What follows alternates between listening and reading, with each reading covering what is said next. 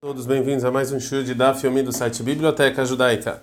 em boa hora, nós estamos começando uma Sechet Ktubot e esses minutinhos aqui a gente vai fazer uma pequena introdução que na verdade vai ser a aula mais importante, porque a partir desse momento em diante eu vou falar só os conceitos em hebraico, então é bom saber mesmo. Uma Sechet Ktubot fala sobre vários tipos de relacionamento entre a mulher e a esposa, o que, que um é obrigado a fazer com o outro, tanto no momento em que é, o casamento começou o casamento ou quando terminou o casamento através de separação ou que, o falecimento de um dos dois lados.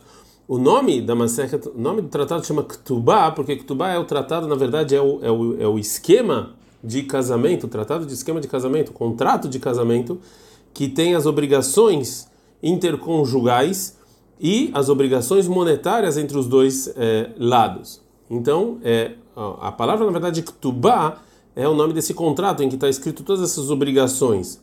Mas também, em geral, é quando se usa essa expressão kutubá, também está falando das obrigações do esquema de casamento. Então, é, existia realmente lugares em que as pessoas nem escreviam essas obrigações em um contrato e, é, e tinha é, e tem lugares que sim escreviam um contrato, mas não exatamente como é hoje em dia.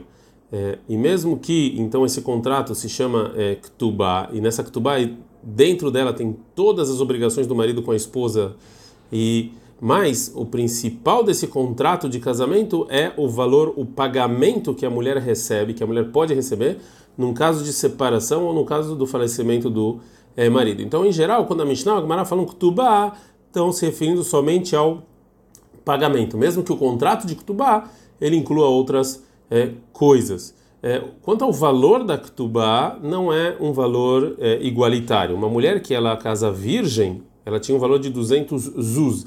E uma mulher que casa viúva ou separada é 100 é, zuz. E, é, e sobre a, da onde a gente aprende que esse valor e a Ktubá, existe discussão se isso é uma algo da Torá ou se isso é um decreto é, rabínico.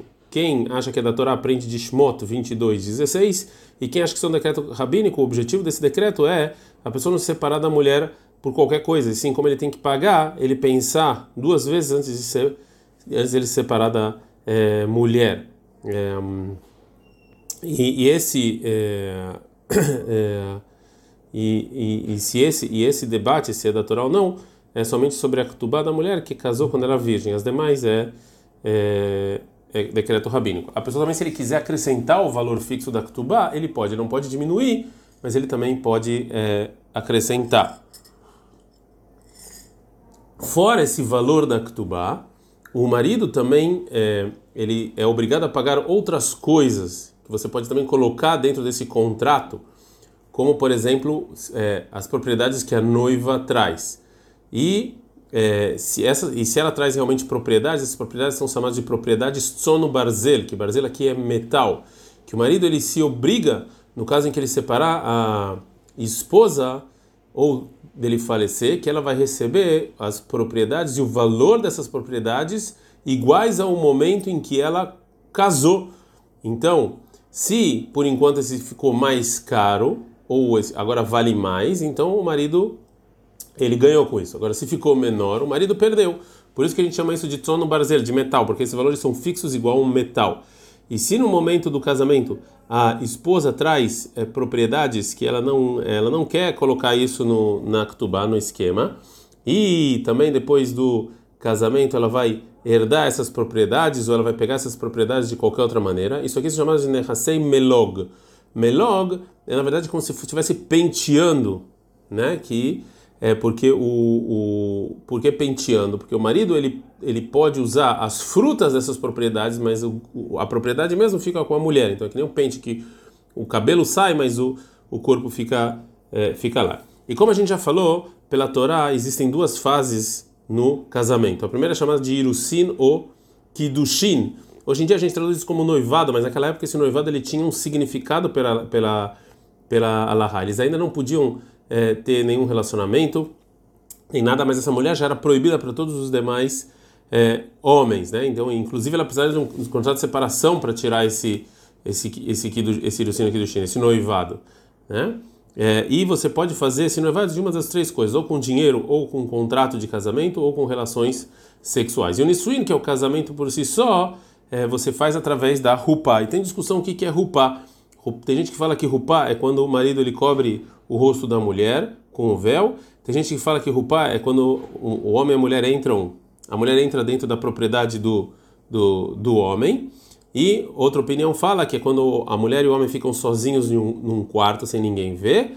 É, e hoje em dia, na verdade, no casamento judaico a gente faz é, todos esses, é, todas essas opiniões, né? E é, uma última coisa, na Alaha a gente separa três fases do quando a mulher do crescimento, do desenvolvimento da mulher. Quando ela é criança, quando ela é jovem, quando ela já é adulta. Criança é quando ela nasce até que ela teve dois, 12 anos e um ano e trouxe dois pelos pubianos, né? É, e aí ela é considerada jovem. A jovem é por seis meses e depois disso ela é considerada adulta. Existem diferenças na Alaha relacionada a cada fase da vida é, da, é, dessa mulher. Então até aqui a gente vai parar a introdução e Bezrat Hashem começaremos é, Masechet Ktubot. Adkan.